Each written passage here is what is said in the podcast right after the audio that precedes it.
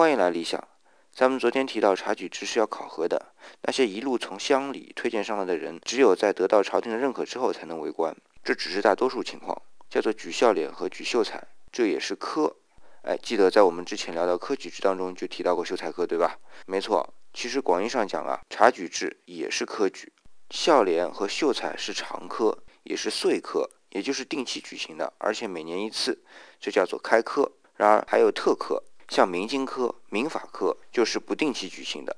当朝廷需要精通经学，特别是先秦时期的经学的人才时，或者是精通法学的人才时，就会开这两科，也是由地方官在群众当中找，找到就推荐，然后再考试筛选这么一个过程。不过，由于是注重专业知识，考试内容就更窄、更专一。当然，如果通过之后呢，官职也会高于孝廉科推举上来的。